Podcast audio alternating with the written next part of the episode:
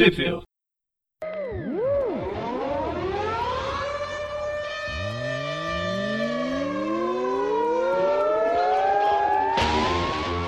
Bem-vindos a mais do Review. Eu sou o Presto. Eu sou o João. Eu sou o Gustavo. E hoje a gente vai falar sobre o Rei das Trevas, pelo menos a primeira parte de algumas sobre essa nova saga da Marvel, a principal desse ano. Pelo menos pra mim. É, ela tem que ser boa, tá, tá sendo hypada já tem quase um ano. Mas, mas um monte de gente também já falou mal, né? E não gostou. Óbvio que isso sempre acontece. Não sei, não sei nem se eu pergunto, não sei nem se eu pergunto pro Gustavo se é boa ou não, porque ele já leu. Ah, é legal, é legal. Mas hoje, assim, a Panini começou a publicar aqui no Brasil, já lançou o primeiro volume, e eu e o Venom 24, a Venom que é bimestral, agora nesses meses ela vai ser mensal para acompanhar e acompanhar todos os times. Inclusive, na revista da Panini tem um checklist mostrando todas as revistas necessárias e todas as que pode ter alguma coisa, se você se interessar, você, você lê, mas na verdade nem precisa comprar. E aí, dentre elas, tem a Grito, que a gente já comentou. E, por exemplo, em agosto, que foi o lançamento da Rei das Trevas 1 Venom 24, também está anotado Homem-Aranha 29. Não sei o que saiu nela. Você sabe alguma coisa, Gustavo? É, saiu um timing do Homem-Aranha e tem aquela simbionte Spider-Man também. A simbionte Spider-Man tá saindo aqui no Venom. É. A simbionte King, King Black. Provavelmente vão lançar então o one shot do Homem-Aranha na Maze mesmo. É, entre elas, mais pra frente tem o Namoro, Vingadores Selvagens, Guardiões da Galáxia, Mulher-Aranha, Quarteto Fantástico, vários. Mas que é necessário mesmo, até tem um asterisco. Tem um asterisco o que não é necessário. E o que é necessário mesmo é Rei das Trevas e Venom. Só com essas dá pra ter um panorama bem legal da saga. E é o que a gente vai falar hoje. A gente vai falar do que foi publicado em Rei das Trevas 1 e da Venom 24. A gente vai falar do que foi publicado na Rei das Trevas 1 e na Venom 24, é, pulando a Symbiote Spider-Man King in Black, que aí é uma minissérie, a gente deixa para comentar ela num, podcast à parte. É, Mas é uma que história à parte. É, é uma história à parte e não tem nada a ver com a saga, né, especificamente. É. Ela é até é outro universo, né, se for ver. Ou, é, outro, é outro tempo. Mas além do, do King Black 1 e 2 e da Venom número 31 e 32, tem as tains do Immortal Hulk, do Homem, Homem de Ferro e o Doutor Destino, a Gwenon e o Carnage e o Planeta dos Simbiontes. Hum. Mas vamos começar logo a história. Ela é uma derivação direta né, do Donny Cates. É o ápice do que o Donny Cates vem preparando há mais de um ano, mais de dois anos. Em quase três anos a Venom 31 e 32, que a gente vai falar nesse, nesse programa, dá tempo pra caramba. E enfim, o que, que tem? Qual que é o resumo? É, João, você consegue fazer um resumo do Rei das Trevas até agora? A, a, até chegar em Rei das Trevas? Ah, tá, até agora. É... Bem rápido. Tá. Um tempo atrás a gente renumerou todas as revistas, então no, na revista Venom 500 o Venom voltou a ser o Ed Brock e com isso começou toda uma mega saga envolvendo o Ed Brock e o retorno do, do Venom para ele, que tá vindo um mega deus antigo simbionte para a Terra. E isso tá acontecendo ligando todos os personagens simbiontes do universo Marvel. O Carnificina teve uma, uma mega saga do Carnificina que, que que estava sendo influenciado por esse deus simbionte. Acabou que o Carnificina foi morto e agora o deus simbionte está vindo para a Terra. Isso aí, em resumo, é isso. E foi, eu não sei, eu, tô gostando de todo o desenvolvimento mesmo. Não é, às vezes mais de ação, às vezes menos de ação. A própria saga do Carnificina não foi tão legal quanto eu esperava, mas o saldo para mim é positivo. Não é meu Venom preferido ainda, mas o saldo é positivo. Então, a arte, eu vou pedir ajuda de vocês, mas acho que é fácil. É, porque as revistas da Panini, obviamente, eles às vezes acertam, pouquíssimas vezes, mas em geral eles colocam o nome de todo mundo num editorial e você não sabe quem é quem, quem fez o que. Mas, pelo menos o roteiro de, desse arco principal é do Don Cates e a arte do Ryan Stegman. Acredito que a arte final do, J.P. Mayer com o Frank Martin nas cores. E aí a gente começa a história com o, o Ed Brock brincando de gárgula, né? Ele acha que é o Batman aqui em cima do, do prédio. conversando com todos os, os Vingadores e dando alerta que o simbionte está chegando, o rei do simbionte está chegando. Aí ele vai ver o filho dele, ó filhão, a gente tem que, eu tenho que levar você para um lugar, lugar seguro, porque vai dar ruim, o nosso inimigo chegou, os Vingadores estão todos esperando, meio com, meio com o pé atrás, né? Tá todo mundo. Ninguém gosta do Ed Brock, né? Se for ver. Acho que o Capitão América é mais, mais de boa. É, eles não gostam do Ed Brock porque ele meio que mentiu pra eles, né? Dizendo que ele tinha parado o Rei Preto e depois ele falou: não, não, não, o Rei Preto tá vindo pra cá. É, aí a gente vê que eles estão numa, numa estação espacial já no espaço, já preparados. É, é, é legal que tem, tem, vários satélites, né? Que são, são jogados pelo Homem de Ferro, satélites bomba. E quando vem o ataque dos simbiontes, eles vêm como se fossem morcegos mesmo, chegando, morcegos espaciais, é, chegando eles... na, na Terra. É, são dragões, na verdade.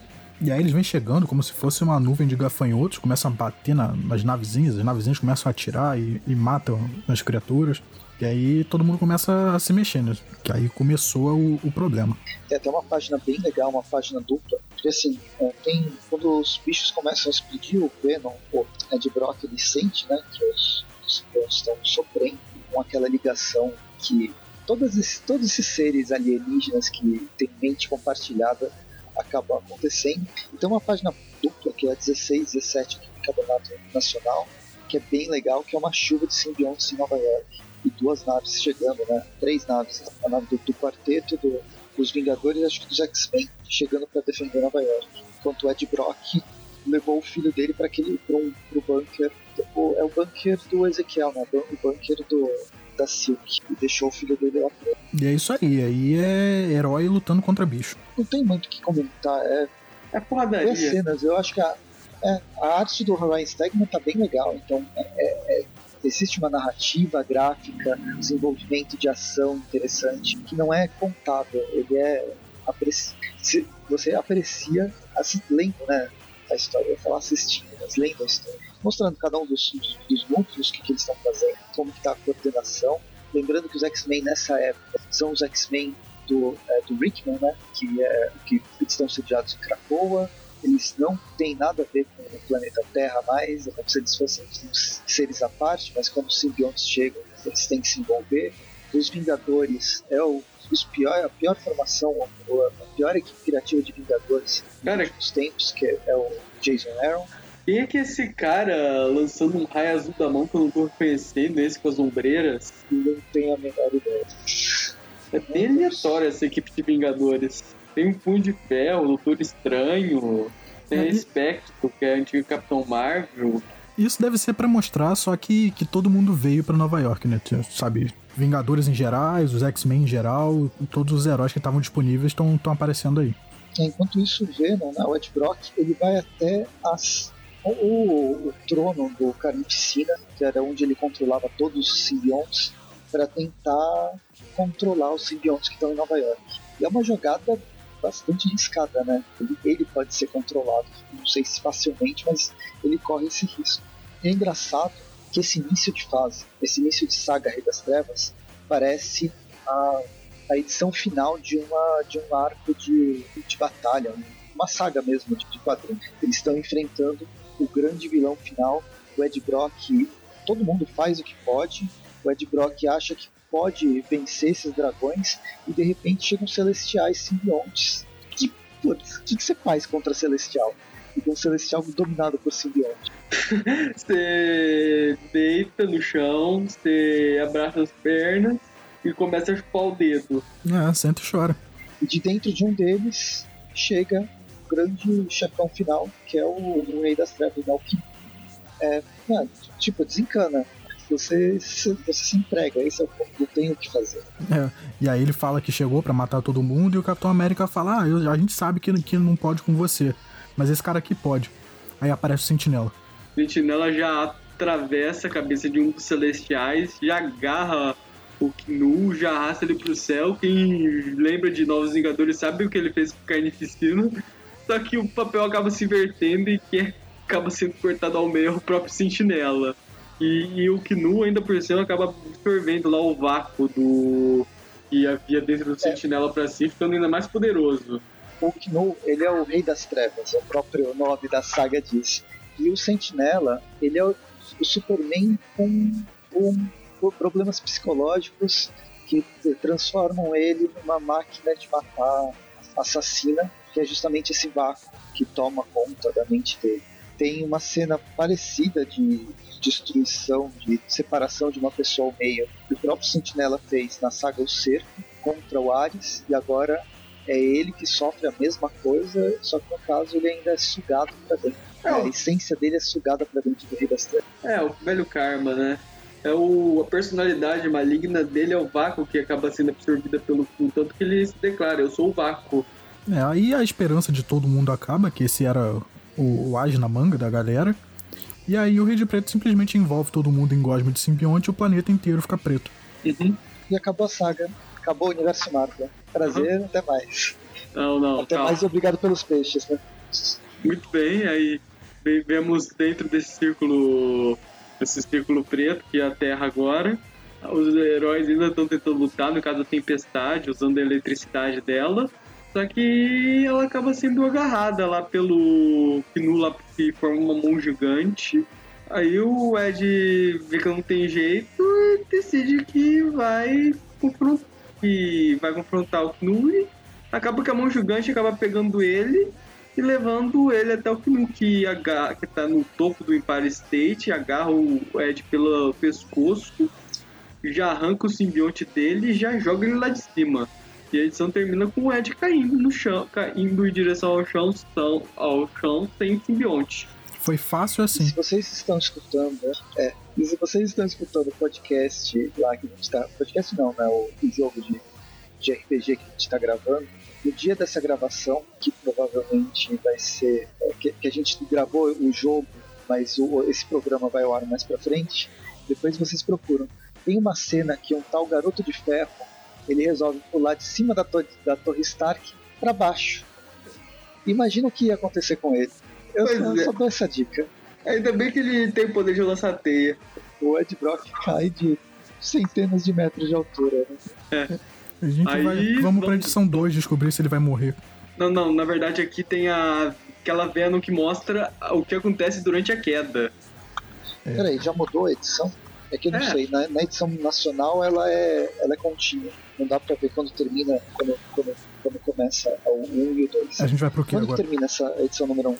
A edição número 1 acaba com o Ed caindo, com a mão em primeiro plano. E a edição ah, do tá. Venom começa justamente com o Ed caindo. Né, que na, na edição nacional eles colocaram a 1 e a 2 de forma contínua. Então de um lado tá ele sendo jogado e do outro lado tá ele já no chão caindo. caindo. Pois, é. Pois é, essa edição vai mostrar o caminho do Ed até o chão. 24 páginas com, escritas pelo Michael, é, Brian Michael Bendis? Não, escritas pelo Donny Cates mesmo. Com arte do Ivan Coelho, cores do Jesus Aburtov e letras do VC Clayton Cole. É, do, letras? Bem, enfim, a história começa muito tempo atrás, no depósito do Rex, né, um personagem que apareceu numa história especial do Venom logo nas primeiras edições que mostra um grupo, um grupo paramilitar que usava simbiontes. E é uma história bem legal, uma das melhores histórias dessas extras que foram criadas, mostrando uma pesquisa que o Rex estava fazendo já dessa influência do que antes do que no Corgal aparecia.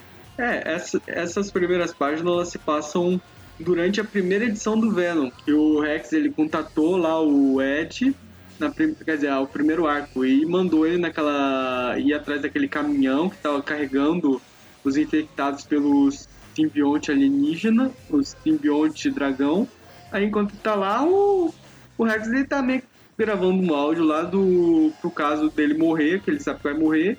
Ele tá comentando lá sobre o Ed, sobre a única pessoa que deve ouvir que é o Ed, e sobre como ele é o Ed. Ele inclusive faz uma comparação aqui do Ed ao Flash Thompson, por ele não ser o o Venom treinamento e estratégia. É, essa, essas primeiras páginas é tudo flashback por, outro, por, por um outro ângulo. Uhum. E aí, E é legal, é uma forma do, do Tony Cates amarrar né, a história. Uhum. Três anos de história. E não, não, parece forçado. Parece que foi programado. Uhum. Aí a gente volta pro presente com o Knu jogando o Ed do prédio enquanto o simbionte dele tá lá pro, tentando protestar contra o Knu, só que ele acaba tendo a mente controlada. É, o que não tenta sugar de toda forma. É, acaba que ele, ele fica usando o simbionte do Venom como, como tipo um, uma lâmina no braço. E aí, deixa eu ser chato agora. A gente tá vendo o Ed cair sem simbionte nenhum, não é isso? Exato. Ele não tava sem mão? Não, não, ele tinha recuperado a mão dele no arco passado. Mas fizeram a mão de, de carne e osso pra ele, não era a mão simbionte? Não, é. Aquele, eles comentaram lá no último quadro, lá que naquela. Um ano que ele passou naquela dimensão, eles fizeram uma mão nova pra ele. É, tá. Não lembrava disso, não. Não sei se é tipo a mão do Anakin, que é uma mão robô que parece uma mão normal, ou se é uma mão normal nova que ele ganhou, mas é uma, ele realmente ganhou uma mão lá. Deram uma mão dele para ele parar de dar uma de João sem braço. Bem, é isso, ele tá caindo, ele, caindo, rezando. Caindo. Tem uma hora que ele, ele junta os braços e começa a rezar pelo filho dele. Aí, enquanto isso, vemos os simbiontes lá tomando a cidade e mostra o que o filho dele tá fazendo lá enquanto o pai tá caindo, né? É, o lance do, do garoto, ele tá dentro desse bunker da, da Silk, é que ele tem a possibilidade de vigiar Nova York inteira. Então ele tá assistindo o que tá acontecendo. Ele pagou o pay-per-view tá do Apocalipse. pois é. Ele tá conversando pelo celular, né? É o Homem de Ferro. Ele tá conversando com o Homem de Ferro, um aparelho que tem. Resolve resolve que o, o pay-per-view do Apocalipse não é suficiente. Ele quer todos os canais 24 horas, a, todas as câmeras 24 horas, a lá, a lá Big Brother, e resolve acessar a mente do próprio Kino. E é óbvio que ia dar, dar ruim nesse negócio. E aí a gente vê o, o Ed, enquanto ele tá caindo, aparece um helicóptero para tentar resgatar ele, mas um dos dragões derruba o helicóptero, dá, tem uma mega explosão. Ele cai pro, pro lado de um prédio, começa a bater igual, igual um manequim, um boneco de, de, de saco. E aí ele cai. Não, não, ele cai, cai, cai. E o que o Gustavo estava falando, a edição termina com o Ed Brock a poucos metros, ou menos que metros, centímetros do carro. É que ele vai cair no carro antes, né? Ele só vai sobreviver por causa do carro. É, ele se esborrachou todo nessa queda, né? Porque ele caiu num beco, ele bateu as costas no, no, na escada de incêndio do lado, depois bateu na escada de incêndio do outro, bateu na parede e agora ele vai cair de cara no, no, no carro que tá no chão. E voltamos pra King in Black 2, o capítulo 2 que se chama Queda. Volta a arte do Ryan Stegman com a arte final do JP Meyer, cores do Frank Martin. É, e se alguém tinha alguma dúvida, ele caiu mesmo. É, ele realmente ele cai em cima do carro. A edição termina com então, ele terminando de cair. Começa. Aí, termina. aí tá então, todo esborrachado. Se fosse real, seu Ed Brock, a gente pode dar um desconto pro Ed Brock por ter simbionte a todo momento, ele tem alguma resistência maior, o corpo dele não é de um humano comum. Mas se fosse um humano comum, a gente não ia nem ver ele, tá? O próprio peso ia ter esmagado ele no chão ele seria um, uma, um borrão de sangue no chão. É, ele caiu de muito alto. Tem gente que cai de 3 metros de altura nosso. Imagina ele que caiu de 300. É. E aí quem chega é o Homem-Aranha para salvar ele e leva para algum lugar seguro. E o Rei Negro tá. E daí, né? Tá lá. Manda ver, porque. Uhum. Ele já traz os seus heróis simbiotizados. E aí quem chega para salvar é, o dia é, é o Tocha Humana. Que é feito de fogo, ele já chega é, queimando um dos dragões. E aí ele faz uma supernova para impedir a galera e deixar o Peter fugir com o Ed Brock. É legal até, é rápido, mas o, o a conversa entre eles é interessante. Ele se sacrifica, né? O Toshimana sabe que não vai resolver nada, só vai atrasar o avanço deles. E mesmo assim ele se sacrifica. Aí no vamos para a base do Quarteto Fantástico onde o Ed, ele tá com. É, a doutora Foster, ela dá um diagnóstico, ela fala sobre tudo que tá quebrado, fraturado, com ruptura ou deslocado no corpo do Ed. Só que ela não fala a parte que dá para consertar tudo isso, não. Então o Homem-Aranha decide que ele precisa trazer alguém para ir para lá. É, ela fala, ó, oh, seu amigo tá quebrado. Que literalmente. Tem uma imensa bola preta dele, que é a representação da morte. Para quem não está lendo Valkyria, a Jane Foster, depois de ser Thor, ela se transformou na Valkyria, né? depois que ela largou o martelo, e tá, tem uma minissérie. Era pra ser uma mensal, ela foi cancelada, 10, acho que 10 números, e depois teve mais um especial em 5 partes que a Panini vai publicar aqui em novembro, que é o tá como Valkyria Jane Foster, volume 3, mas é justamente a minissérie do Rei Negro. Então ela está tendo sobrevida nessas, nessas minisséries. É, é escrita pelo Jason Aaron, que fez, trabalhou com ela no Thor, mas é uma história legal. O, o Jason Aaron ele funciona com o Thor, ele não funciona com outros personagens, mas com a Valkyria, que é dentro do mesmo universo, está funcionando. E no caso, a Valkyria, ou a Jane Foster, ela sempre foi médica. E como Valkyria, ela, é, ela leva as pessoas, ela é quase uma ceifadora. Ela não mata como ceifadores, mas ela sabe como as pessoas vão morrer, as coisas, e leva a alma delas pro, pro além, os diferentes aléns que possam ter, embora a Valkyria seja ligada à mitologia nórdica. E ela sempre vê, tem uma representação do quanto a pessoa está próxima da morte, são essas bolas pretas com cadeira. E é, é legal. Eu, eu, acho legal as histórias. São simples, mas tem um conceito interessante. Ela está até trabalhando no, no necrotério. Me lembrou meio aquele Aizon, não sei se vocês chegaram a assistir ou leram, que era uma zumbi que trabalhava no necrotério e comia o cérebro para se manter vivo. Bem, depois desse parênteses enorme, o Homem-Aranha foi lá falar com o Dylan falar que o pai dele tá morrendo, então ele precisa dar tchau pro pai. É, seu pai tá morrendo, você tem que vir comigo pra, pra se despedir dele. O que não é uma boa jogada, né? Já que esse garoto. Não, é, se bem que o Homem-Aranha, não sei se o Homem-Aranha. Não, não, acho que ninguém sabe que o, que o garoto tem poderes e tal. Acho que o Homem-Aranha só sabe que, que ele é filho do Ed. É. E aí ele pega o garoto, volta é. lá pra base, e aí quem tá putaço lá na base é o Namor. Aham. Uhum. O pessoal até se pergunta quem convidou o namoro todo, e o Reed ele já olha diretamente pra Sue, e realmente foi ela. É, é engraçado que tem uma reunião dos, dos Vingadores. O Blade tá, parece que é o líder dos Vingadores aqui discutindo o Xavier e o Super, tá se perguntando onde está o Thor. O Thor podia ajudar.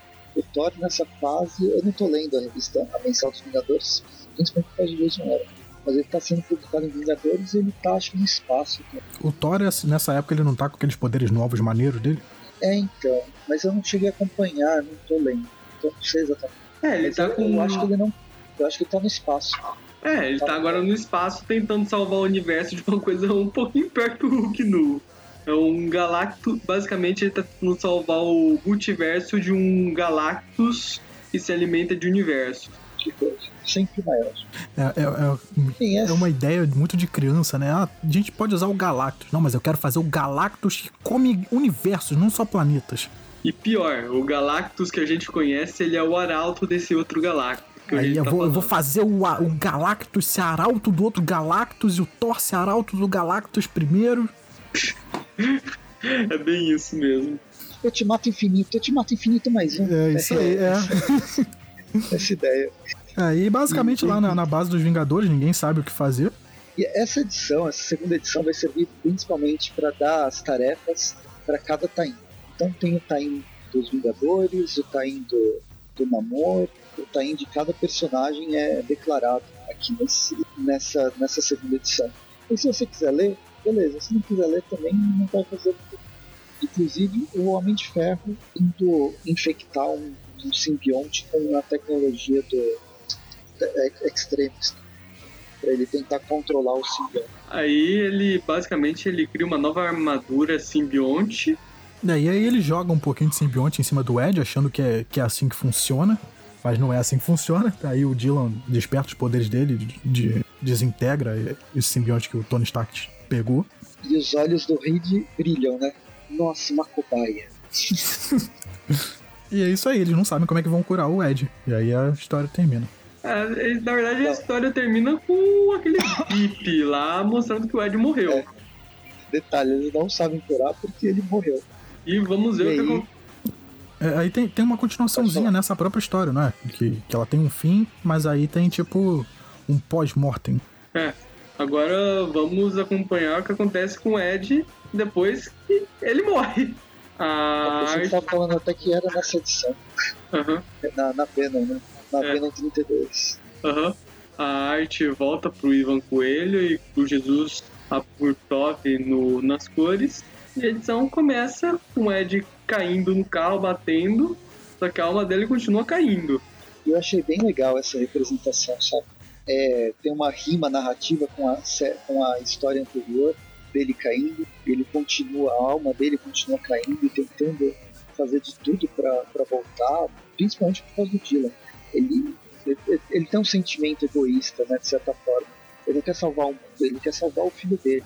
E é um egoísmo que a gente aceita.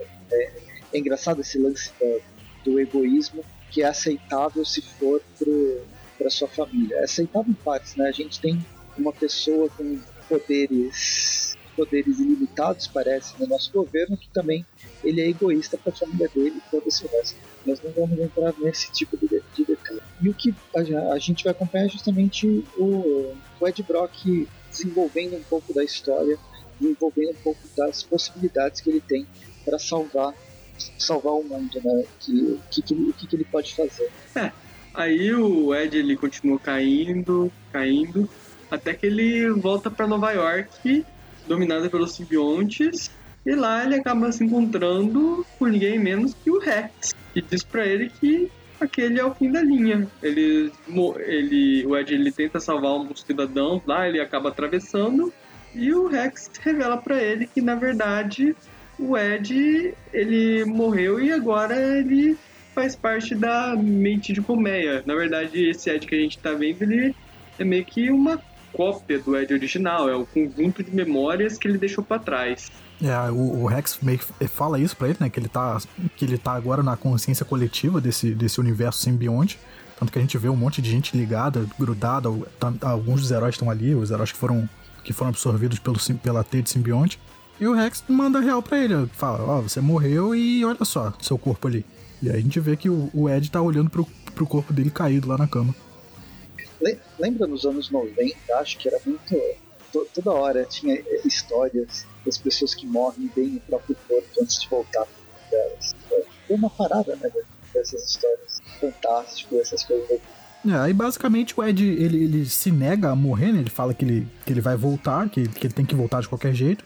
E aí o Rex diz que não vai ser fácil. Ele aponta para cima e de lá de cima tá o, o Knu no, num trono feito de simbionte e o simbionte do Venom na mãozinha dele, controlado.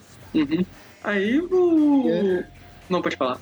Não, não, é, eu só ia falar que a história termina com o melhor Venom aparecendo.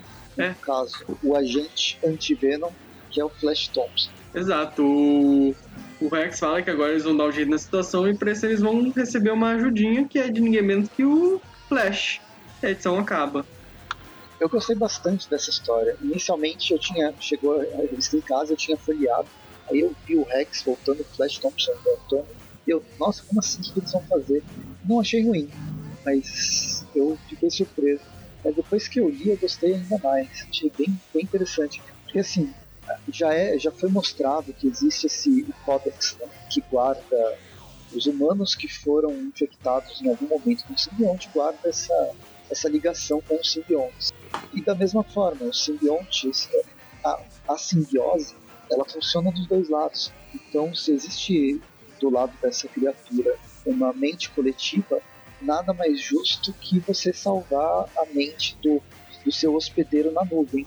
E é isso que acontece. O Venom, o Ed Brock, o Flash Thompson, o Rex e todos esses heróis, mas especificamente esses três que ficaram com o simbionte por muito tempo, eles têm toda a sua, sua vida salva na nuvem. E agora é só baixar. Uhum. É isso aí. Qual é agora, a próxima? vamos para Immortal Hulk? Essa é. tá na ordem? Então, é, é, isso. E aí a gente termina as, as histórias principais, mas tem alguns tains que foram publicados na revista do Rei das Trevas no primeiro volume. E a primeira delas é uma história de Natal que do Hulk, do uhum. Paul Ewing mesmo. É uma é. história especial escrita pela. Pode falar. É, o Ewing no roteiro, o Aaron Kuder na arte, e cores do Frank Martin e Eric Arciniega. Aí, para quem não sabe, o Hulk ele não tá no melhor momento dele. O Hulk demônio morreu, o Bruce Banner tá preso no pós-vida, e não é no pós-vida bom, ele tá no inferno, abaixo do inferno, para ser mais específico. Só sobrou o Hulk que nós conhecemos, o Hulk sempre, que perdeu toda a energia gama dele, mal consegue ficar de pé. E o Sr. Tiratema, o Hulk cinza. No caso, agora tá no corpo do Bruce Banner. E é isso. O E líder essa é- história do. E essa história do King Black do Hulk é uma história muda, não tem, não tem fala nenhuma. A gente vai acompanhar esse Venom, esse Hulk magrelo, magrelo e grande. É bem desconfortável de ver o, o personagem. Ele tá nas ruas de Nova York. É estranhíssimo, causa, me causou muita aversão ver esse Hulk desse jeito. Eu nem sabia que era o próprio o Hulk, o Hulk tradicional é verde, só que gama sugado. o líder, ele realmente ele acabou, ele ferrou bonito com o Hulk nessa história. Ai, e a comida. Tem, tem umas páginas, o, um cara tá. O Hulk encontra um cara levando presentes, aí o, o cara se assusta com o Hulk, sai correndo, e deixa cair um presente. Tem uma, um rosto do. Uma, um quadrinho do Hulk é, ficando feliz por ter encontrado o presente, mas é grotesca a imagem. E aí ele acaba encontrando um simbionte que provavelmente comeu o cara dos presentes que ele tinha encontrado. E aí os dois começam a brigar. Uhum. O Esse Venom que. Pode falar, porque eu tô sempre falando. Não, eu ia comentar que o, o Venom ele começa a possuir o Hulk. E o Hulk, eu não sei se ele, ele usou a inteligência, se foi pura sorte, mas ele consegue derrotar esse Venom usando eletricidade. Mas você vê medo no olhar, assim, que é uma coisa que eu nunca tinha visto.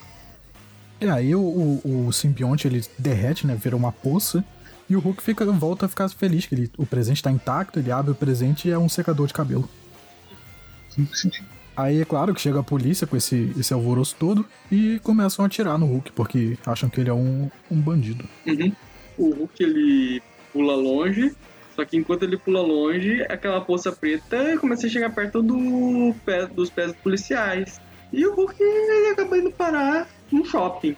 Só que no shopping ele acaba tendo algumas lembranças ruins do pai dele e de tudo que tá acontecendo com ele agora. No inferno ele acaba voltando a ser o Senhor Tiratema. Numa transformação, uma transformação horrorosa. bizarríssima. Digna de mangá de terror dos mais grotescos. E aí a gente, é, a gente vê que, que quem seguiu ele foram os policiais, só que os policiais agora estão numa forma amorfa, dupla, simbionte, e o corpo dos, dos policiais deve estar morto lá dentro dessa, desse simbionte. E aí a gente vai seguir essa. A história vai se desenvolver com o, o Tiratema no formato humano, fugindo dos policiais simbiontes e bolando um plano para acabar com os simbiontes, porque o Tiratema ele é inteligente. Ele é inteligente e sacana, né? Os, o plano dele, o- os planos do Tiratema nunca são bonzinhos. o Sr. Tiratema meio que atrai eles com o sangue saindo do pé dele. Ele atrai eles pro, pro meio de um monte de caixas de som. Aí ele basicamente ele liga as caixas de som, faz o simbionte meio que se soltar dos ossos dos policiais. Enquanto o simbionte tá lá meio todo fragilizado, ele vai lá e dá uma de rock charge. Ele pega um secador e um acendedor de fogo e bota- e taca fogo nos simbiontes até eles virarem uma poça novamente. É não secador, é o spray, né? É, um spray. A edição termina com o Tiratema passeando pelo shopping, encontrando a loja de brinquedos e se transformando de volta no Hulk e o Hulk se divertindo na loja de brinquedos enquanto o fim do mundo está acontecendo. Ah, que bom que o Hulk tá se divertindo É no apocalipse. É grotesco esse Hulk, mas é bonitinho, ele é feliz. Aham. É, que o Hulk que a gente conhece, ele é um crianção. Todo mundo sabe disso, ele é um crianção birrento. E aí acaba. Qual é o próximo time? Aí termina essa edição. Gostei, eu, eu gostei dela. Eu queria estar tá, lendo o Hulk do All Willing, mas aí eu não gostei muito da primeira, achei ela. Não achei ela ruim, achei ela uma edição ok só. E aí na seleção de cortar e continuar, acabei cortando. Me arrependi um pouco, mas enfim, bola pra muitas, muitos encadernados para comprar e não, não vai rolar. E termina agora, né? Termina no número 50. Acho que vai ter, tá acabando nos Estados Unidos, no Brasil logo então. Bem, a gente vai pro Homem de Ferro e Doutor Destino. Primeiro mostra muito tempo. Ela começa. Bem, ela começa a gente falando quem que participa da, da história, né? Que é o Christopher Campbell, são solteiros. Acredito que Salvador La Roca, né? Salvador La É, Roca o na arte. Salvador da Roca na arte e cores do Guru é. FX. É, a história começa muito tempo atrás com o Homem de Ferro ganhando um presente de Natal. é uma história de Natal também. E o que, que ele ganha de presente de Natal com 7 anos de idade? Um edifício. Por quê? Porque sim. Porque é o Senhor Stark, né? O futuro Senhor Stark. É uma pessoa com uma personalidade muito rica. É, bilionário, milionário. é, Acho que ele entra na, na classe de bilionário. Realmente. É, aí a gente vai pro presente, ele tá se lamentando no prédio dele, que o prédio dele tá todo tomado por meleca de simbionte. Quem que vai limpar isso? Aí tem um plot bem. É. Ah, quando eu vendi ele, quando eu tinha 13 anos de idade, tive 6 milhões de dólares. Oh, continua falando. É, Enfim, aí ele tá, ele tá chorando, encontram com o ele tá Dr. chorando mágoa com o Doutor Destino, falando: "Ah, eu matei o Ed Brock. Nossa, que chato". E aí eles veem o Papai Noel. O Papai Noel venomizado. Aham. As renas, as renas do mal. E eu é acho. Ele vai. Eles vão enfrentar o Papai Noel, que é o, o Krampus aqui. Eu só queria comentar que eu achava, an- antigamente eu achava o mais bizarro possível Papai Noel ser asgardiano, mas essa mini, mas esse one shot conseguiu superar isso. E tem o desenho dos Vingadores em que aparece o Papai Noel e o Papai Noel ele é um asgardiano. É, e aí a história é isso, né? O, o Homem de Ferro e o Doutor Destino lutando contra o Papai Noel Venom. O Papai Noel que lança presentes explosivos neles. Eu não sei qual que é a, a ideia, nem precisava ter esse time. É completamente desnecessário, só pra mostrar que o Homem de Ferro fez uma armadura nova, pra vender mais bonequinho na, na loja, né? A, a versão a versão Venom do, do Homem de Ferro. E, enfim, ela é desnecessária, mas se você quiser forçar a barra, faz referência a alguns encontros que o Homem de Ferro e o Doutor Estranho, ou o Doutor Destino tiveram. Tem até alguma tem uma graphic novel que foi lançada. Acho que a, a Panini chegou a relançar também, mas ela lá dos anos, dos anos no- 80, acho que é dos anos 80. É, aí o, o Papai Noel. história. O Papai Noel acaba caindo do, do, do trenó dele, cai no chão, e o Homem de Ferro lança um, um mega laser da armadura nova dele. A gente acha que ele matou o Papai Noel, mas de repente aparece o Papai Noel bem, sem o simbionte envolvendo ele. Aí fica a dúvida se esse era o Papai Noel de verdade, só que aí acaba que ele deixa cair a identidade dele. E era só um cara. Então, mas, então, era só um cara que tinha uma, um trenó com renas voadoras. Pois é, né? Às vezes é que nem aquele o meu papai é Noel, né? Às vezes é um cara normal que virou Papai Noel. É, aí ainda tem o, eles ainda têm a pachorra de, de insinuar, nossa, será que o Homem de Ferro pode ser o Mago Supremo? O Papai Noel, né? Isso, isso. Nossa, o Homem de Ferro ele não entende é nada de mágica, como que ele vai virar o Mago Supremo? Não, não, é o Papai Noel, seu Mago Supremo. Mas mesmo assim, é desnecessário. A gente vai pra Gwen versus Carnificina. E aqui a gente tá no momento onde a, a Gwen, ela tá. Ela virou uma personalidade famosa no universo 65 dela.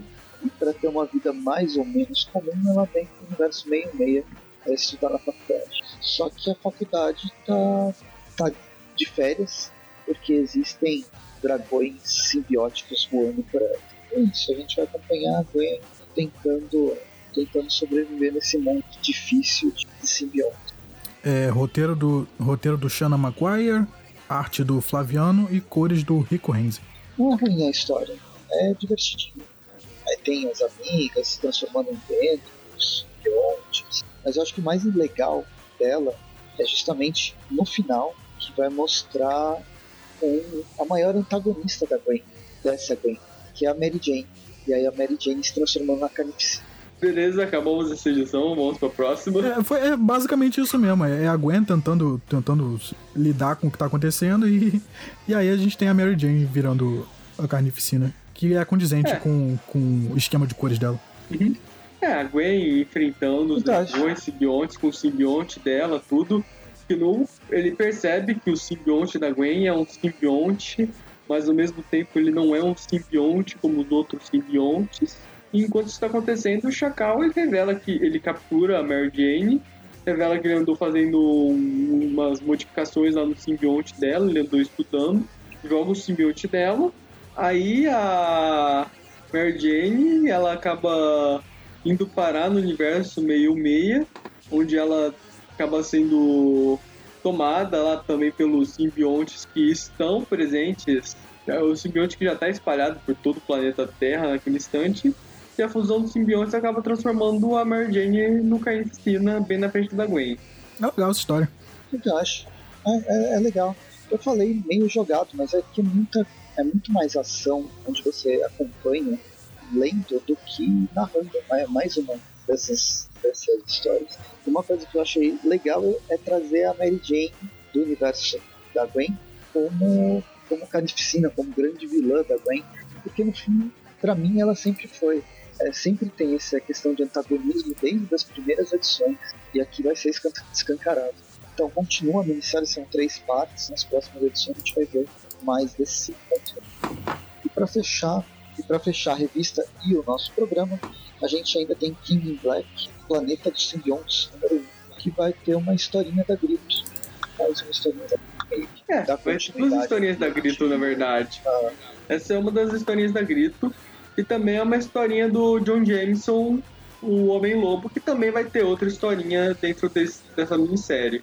Ah, aqui nessa do, da Panini só tem a primeira, só tem a da, a da Grito.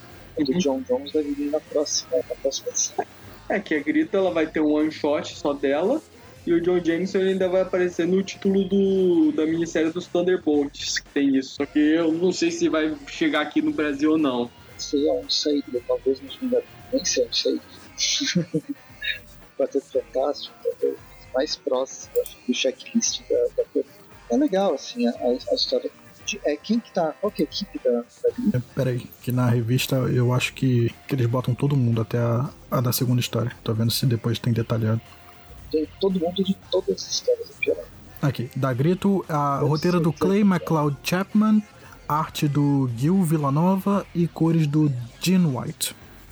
É, a parte da Grito, é a parte do Ravencroft, é roteiro do Frank Thierry, arte do Danilo Beirute e cores da Rachelle Rosenberg. É, a história da Grito ela vai se passar logo depois do que a gente vê na minissérie. É uma aventura da personagem tentando salvar as pessoas dentro da, daquele momento lá que Nova York está perdida para os simbiontes. Aparece várias das versões do simbionte é, da Fundação Vida se mesclando a edição começa justamente com a aparição lá dos irmãos da Grito mesmo, da última vez que eles tinham aparecido, eles estavam fundidos lá com o, o criador lá naquela minissérie do Carnificina. Eles tinham pegado fogo, sumiram. E agora eles estão aí de volta. É, vira e mexe, eles, eles voltam. É. Aí a Grito aparece, começa a enfrentar eles. Eles se fundem novamente naquele simbionte fundido que eles viram, que viu um bicho gigante com uma boca enorme. É, eles tentam, é o híbrido. É, eles tentam absorver a Grito, né? Ele, ele, na verdade, ele consegue, ele morde a Grito, come ela inteira. E aí eles acham que, que vai ficar tudo bem, que agora eles voltaram a ser um, todos os irmãos juntos. Mas aí a Grito usa os poderes dela para explodir de dentro desse, desse simbionte gigante. É, ela usa o fogo infernal dela, que, pra quem não lembra, a Andy ela tem poderes infernais ainda. E ela consegue queimar o simbionte é, só que o simbionte, na última página, enquanto ela tá indo embora com o moleque que ele estava atacando, dá a entender que o simbionte ainda tá vivo. O, os quatro, né? Os, os, quatro voltam pro bueiro. Uhum. E aí acaba que ela consegue salvar agora o time. estilo filme de terror. Uhum. E agora vamos pro Ravencroft. Essa eu nem sei, nem pode falar. É, a minissérie começa uh, com o Ravencroft já sendo atacado pelos dragões simbiontes. Um dos guardas ele foge lá para uma área proibida lá dos do uma área fechada do sanatório, que ele consegue abrir uma porta usando um símbolo do Knu que ele tem na mão. E quando ele chega lá, já tá lá um simbionte manifestando lá o Knu, em frente ao cadáver do antepassado do Cletus Cassidy, que tinha aparecido lá naquelas ruínas do Ravencroft e que tinha sido enterrado embaixo do asilo. É, aquele. A gente, a gente falou dele, né, que que ele foi o primeiro assassino em, em série da, de uma cidadezinha, que ele matou, sei lá, 20 pessoas. E aí o corpo desse cara tá lá, tá mumificado e o, o simbionte do, do Knu tá fazendo carinho, querendo pegar esse corpo pra ele. Uhum. Ele, dá, ele vomita um simbionte nele e o cara ele ressuscita como o Praga. E ele já aproveita já pra sugar a vida daquele cultista lá que tinha ido pra lá e dos guardas que aparecem logo em seguida. Só que aí quem aparece é o herói dessa edição, que é o John Jameson, Homem-Lobo. arranha as costas desse, desse simbionte novo. E eles começam a lutar. E, tam e também aparece a Misty Knight com o braço biônico dela programado agora para acabar com os simbiontes. os guardas também chegam, cercam ele, então o cara simplesmente se teleporta e ele tá indo agora atrás do Ed Brock para vingar a linha de sangue dele. Isso aí. E a edição termina com a Misty Jameson prevendo que isso agora é problema deles. E acaba. Então vamos para as notas. Que nota que vocês dão? Nossa, vamos dar para cada uma dessas edições? É, vamos, vamos ver.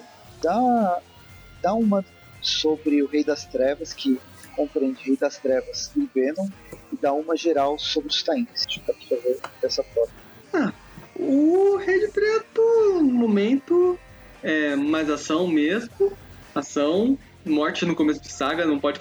Toda a saga ela sempre começa com uma morte e termina com outra morte. É, no momento só vimos a morte do começo. É, legal. É, eu dou um 7,5. E pros Tainins, sei lá, alguns como o do Immortal Hulk foram bem legais, mas só que tivemos também o Homem de Ferro com o Doutor Destino. Eu acho que pros Tainins eu vou dar uma nota 7, porque assim, teve um que se destacou muito bem, teve um que se destacou muito mal, e o resto é bem na média mesmo. É, 7,5 e 7. Ok, é, pra parte principal, que fala sobre a chegada mesmo do, do, do Rei de Preto na Terra, que é, que é a saga principal, e a parte do Venom, eu gostei dessa parte, essa parte legal, que a gente vai ver o que, que tá acontecendo, como é que eles vão, vão lidar com isso, então tô esperançoso pro final da saga. Eu vou dar 7 pra saga principal e a parte do Venom. E os Tains eu vou dar. Os Tains, por enquanto, não estão sendo grandes coisas, não. Eu, eu achei legal o da, o da Gwen e, e acho que só. Só esse Tain que, que foi alguma coisa para mim. Então acho que pros Tains eu vou dar um 5. Bem, eu. Ah, eu, eu curti bastante o Rei das Trevas, essa primeira edição. Tanto Rei das Trevas e Venom. Realmente, a gente juntou as duas, mas elas são. Elas funcionam. Eu gostei da arte, de toda, todo o desenvolvimento gráfico do Ryan Stegman, o lance de a, a forma que começou completamente não tem jeito de resolver esse negócio. Né? É um final de é um final de é um, é um apocalipse, literalmente um apocalipse simbiótico. E eu gostei, achei bem legal. Então vou, vou aumentar isso aí, vou deixa eu ver, tem alguma coisa que possa reclamar? Ah, não reclamação algumas coisas do tipo o Venom, eu acho que o, o Ed Brock ele teria morrido já na hora, não sobraria corpo para levar. Tem que ter uma desculpa bem grande para levar um corpo lá para tentar ser curado. O Dylan não deveria ter saído. São, tão, são coisinhas tão pequenas que acho que não impacta. E eu vou dar uma nota. Ah, acho que vou dar nove. Nove, vai. Nove celestiais simbióticos chegando para destruir tudo na Terra. Enquanto que as, os Tains, os Tains é isso. Ou eles são desnecessários, ou vou reformular. Os Tains são, são desnecessários, nenhum deles vai, parece que vai impactar em alguma coisa. Talvez a gente tem esses dois, os dois finais lá do, do Planeta dos Simbiontes e o Venom vs Sim, eles têm, eles vão impactar pelo menos os personagens envolvidos. Então, e a história deles é, é legal. Agora, quando a gente pega Homem de Ferro versus Papai Noel, o Doutor Estranho também faz toda sentido. E o Hulk, embora o Hulk eu acho que a história é legalzinha, a gente, putz, é, é muito. É, é um eletrocardiograma né, de bom. Então, ah, vou fechar com. Não vou fechar com nota baixa, não. Sete, sete bips próximos da morte para essa para esses tains até agora. Você tem as médias, João? Tenho, tava calculando aqui. Então, para a série principal, a gente ficou com uma média de 7,5, a gente joga para cima, ficou a média de 8, e a média dos tains ficou 6,3, que vira 6,5. Foi muito bom os tains. O, o coisa não, não me arrependo, mas os tains eu meio, não sei, gostei de alguns. E a, o que me, e... me, me incomodou mesmo foi do Homem de Ferro. E aí, se a gente quiser fazer uma média do programa com essas duas médias, a gente fica com 7,25. A 7,25 é aquele meio do meio do meio, não chega no 7,5 nem no 7. É, é bem ok mesmo. O programa é bem ok. É nada. A gente já passou por tanta coisa ruim. Tanta coisa pior. Fique contente com 7. E é isso, vamos ver, vamos ver como é que, vai ser o resto da saga, o meio e o final dela. Aqui no Brasil, ainda vai ser lançado, como eu disse, vários, vários tem, não sei se a gente vai falar de todos, mas pelo menos nessas dobradinhas Rei das Trevas e Venom, eu acho que a gente vai. A gente deve fazer programas nesse, nesse sentido. Tem Rei das Trevas 2 com Venom 25, Rei das Trevas 3 com Venom 26, e Rei das Trevas 4 com Venom 27, que aí é o epílogo da saga, encerrando o planeta dos simbiontes, não o Rei das Trevas nesse, nesse ato. Legal, então é isso, valeu. Vocês têm mais alguma coisa para falar? É. Não. Então, obrigado. Então, obrigado por todo mundo que escutou.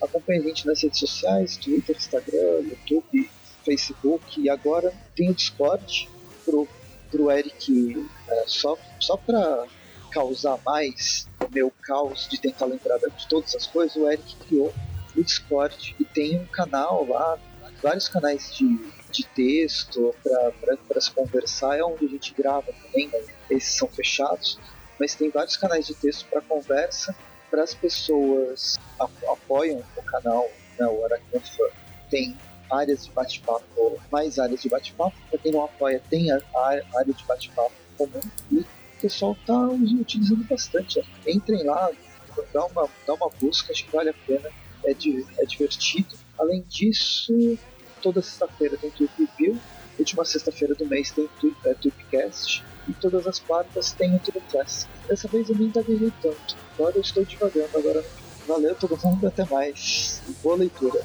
É isso, tchau, tchau, gente, boa noite. Até mais.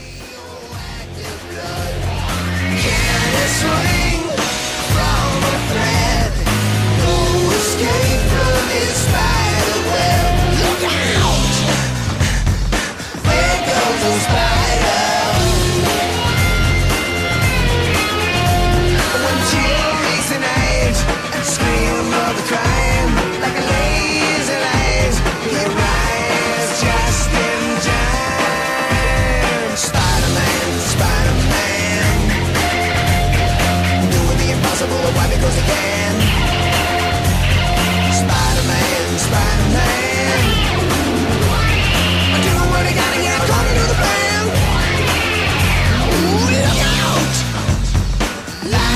so great.